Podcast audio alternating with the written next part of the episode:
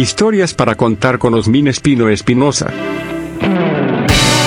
Hola, ¿qué tal amigas y amigos? Bienvenidos a una historia para contar con su servidor Osmin Espino Espinosa. Como speaker me daría muchísimo gusto que se suscriban a mi canal de YouTube. También les dejo la invitación para que me sigan en mis redes sociales. En todas me encuentran como Osmin Espino Espinosa en Facebook, en Instagram, en Twitter. Y si tienen alguna historia que vale la pena ser contada, por favor envíenmela por este medio. Hoy tenemos una historia que nos puede suceder a nosotros, puede suceder a la vuelta de la esquina. No estamos libres de que nos pueda pasar, nos pueda suceder la historia de hoy a nosotros mismos.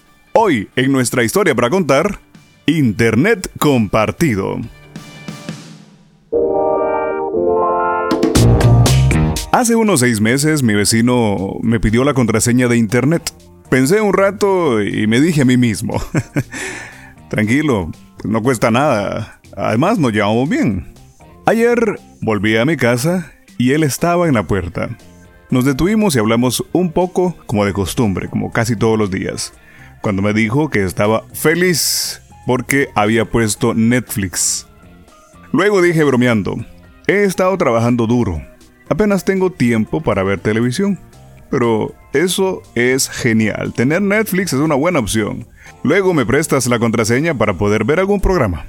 Entonces, su esposa, que estaba sentada en el jardín, dijo, no puede dársela, porque yo soy quien paga, y no es para distribuirlo.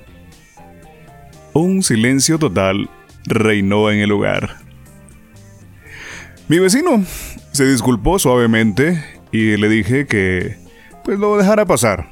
Seguimos hablando de otro tema y luego pues ya me fui para mi casa, entré normal como todos los días y un rato pasó, poco después, la esposa de mi vecino salió a llamarlo, luciendo nerviosa y diciéndole que la televisión no estaba funcionando.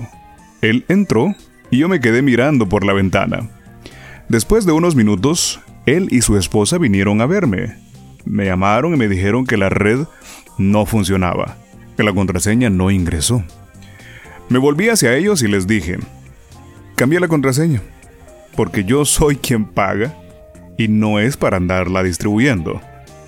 Le dije, señora, tengo mi internet y usted tiene su Netflix. Todo está bien y somos felices. Fruncieron el ceño los dos y cerraron la puerta. Nunca, nunca me volvieron a hablar. La historia no es mía, por supuesto, pero nos ayuda a reflexionar. La amistad tiene que ser recíproca. El amor tiene que ser recíproco. El afecto tiene que ser recíproco. A veces es bueno, no siempre, pero a veces es bueno devolver silencio con silencio, ausencias con ausencias, afecto con afecto y particularmente, de manera principal, devolver amistad con amistad y lealtad con lealtad. No tenemos que vivir con sentimientos unidireccionales. Los sentimientos tienen que ser bidireccionales. Eso quiere decir para las dos vías, que va y viene, va y viene.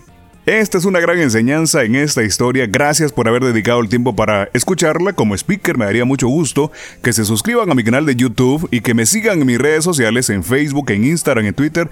Me encuentran como Osmin Espino Espinosa. Y si tienen alguna historia que vale la pena ser contada, por favor envíenmela por ese medio. Hasta la próxima en otra historia para contar.